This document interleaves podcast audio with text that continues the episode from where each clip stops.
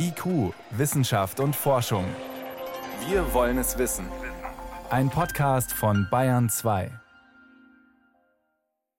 Das ist jetzt schon wieder fast ja, anderthalb Jahre her, dass das Forschungsschiff Polarstern zurück ist von seiner spektakulären Expedition.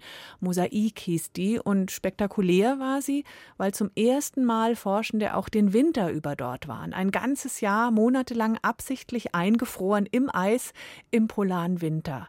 Forschende aus 20 Ländern haben jede Menge Daten gesammelt, die jetzt immer noch ausgewertet werden. Drei Übersichtsarbeiten wurden gerade veröffentlicht.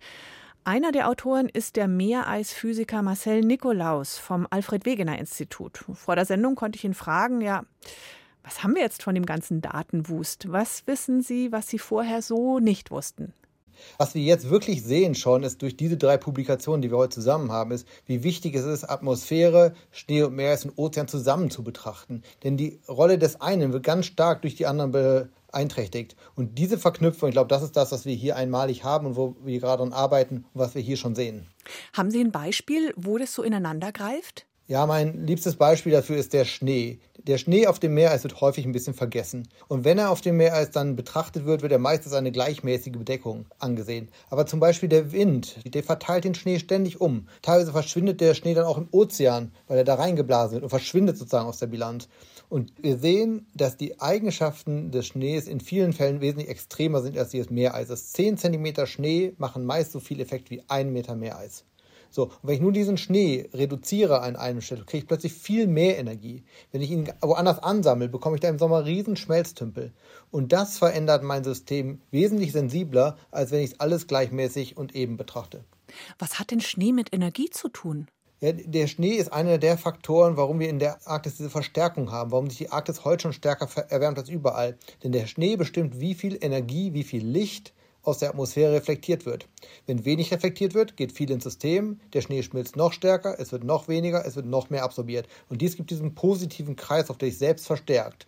Und um diesen besser zu verstehen, deshalb müssen wir vor allem in Schnee, ins Meereis gucken, aber halt eben auch in die Atmosphäre, denn nur das Sonnenlicht, was da ist, kann reflektiert werden. Und in den Ozean, denn der ist ein Riesenspeicher für Wärme und Energie diese Eis- und Schneeschicht, die ist Ihr Spezialgebiet. Was haben Sie da jetzt Neues gelernt mit der Mosaik-Drift-Expedition, was Sie vorher gar nicht dachten oder wussten oder was wirklich neu ist? Also was wir heute schon sagen können über das Meereis, über den Schnee, ist, dass das Meereis insgesamt wesentlich dynamischer geworden ist. Wir haben ja auch gesehen, dass die Drift uns schneller vorangetragen hat, als wir erwartet haben.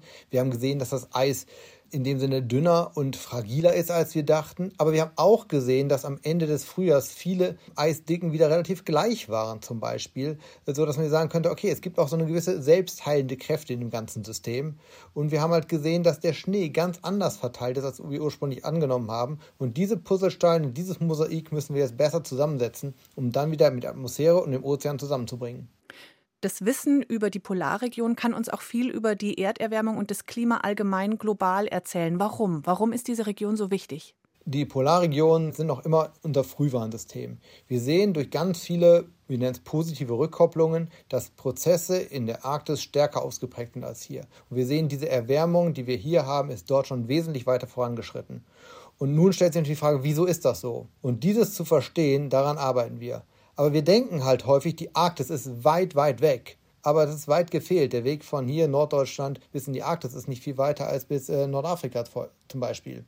Und wir sehen, dass die Veränderungen der Arktis einen direkten Einfluss auf uns hier haben. Wir bekommen mehr Extremer und die sehen wir in den letzten Monaten und Jahren ja ständig überall. Es kann extrem trocken, extrem nass, extrem windig und so weiter sein.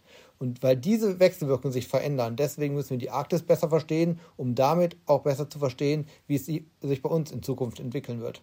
Also ganz konkret zum Beispiel, das Hochwasser an der A hatte was mit Wetter und Klima in der Arktis zu tun? Generell ja.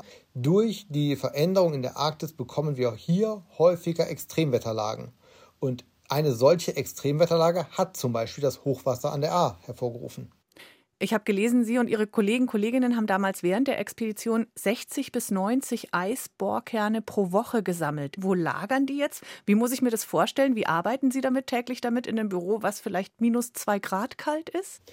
Der größte Teil dieses Eises ist inzwischen geschmolzen, das muss man ehrlich sagen, weil der dann äh, geschmolzen wird, gefiltert wird und heutzutage gibt es kleine Filter, auf denen Proben dann äh, eingefroren werden, die tiefgefroren hier in unseren Kühlgeräten liegen. Aber wir haben auch natürlich ähm, Duplikate und Archivkerne mitgenommen. Für die haben wir hier ein Eiskerne-Gefrierlager in Bremerhaven. Da lagern die wohl sortiert in vielen Kisten und warten darauf, dass wir sie entweder für neue Analysen noch verwenden können oder halt auch als Reservematerial, wenn irgendwas anderes mal schief geht in einer Analyse. Also mein Arbeitsalltag hier findet zu 95 Prozent in einem wohlgeheizten ähm, Büro statt und das gilt natürlich für viele Leute auch. Was mir vor der Mosaikexpedition nicht klar war, dass im Eis selbst Leben ist. Können Sie uns ein bisschen mehr dazu erzählen? Beim Gefrieren des Eises trennt sich das Wasser vom Salz und anderen Inhaltsstoffen des Eises.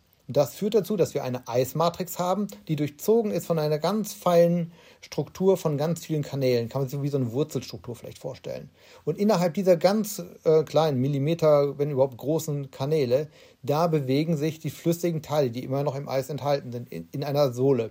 Und da können Organismen drin wohnen, da können Algen drin wachsen, da findet Photosynthese statt und so weiter. Mhm.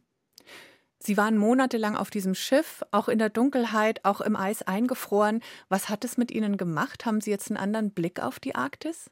Also mein Blick auf die Arktis hat sich vor allem im Winter dadurch geprägt, dass es noch ehrfürchtiger ist. Also diese dunkle, kalte Landschaft hat eine ganz besondere Faszination. Aber es ist nicht dominiert von dieser Einsamkeit oder dass man denkt, das muss beklemmend oder depressiv oder sonst was sein. Nein, es ist einfach eine Faszination wenn man sieht, wie sich Wind und Stürme und Ozean das Eis meterdicke Schollen durch die Gegend schieben um einen herum, ist das sehr, sehr beeindruckend. Man sieht gerade im Sommer, wie deutlich das Eis zurückgeht und immer weiter schmilzt. Wann werden wir den ersten eisfreien Sommer am Nordpol haben? Wir gehen davon aus, dass wir in der Mitte dieses Jahrhunderts äh, zu Sommern kommen können, in dem, der, in dem die Arktis keinerlei Meereis mehr hat.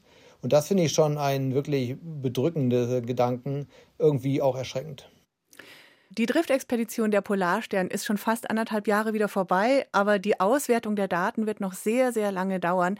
Dr. Marcel Nikolaus war das, Meeresphysiker vom Alfred Wegener Institut Helmholtz Zentrum für Polar- und Meeresforschung. Ich danke Ihnen sehr für das Gespräch. Bitte schön gerne.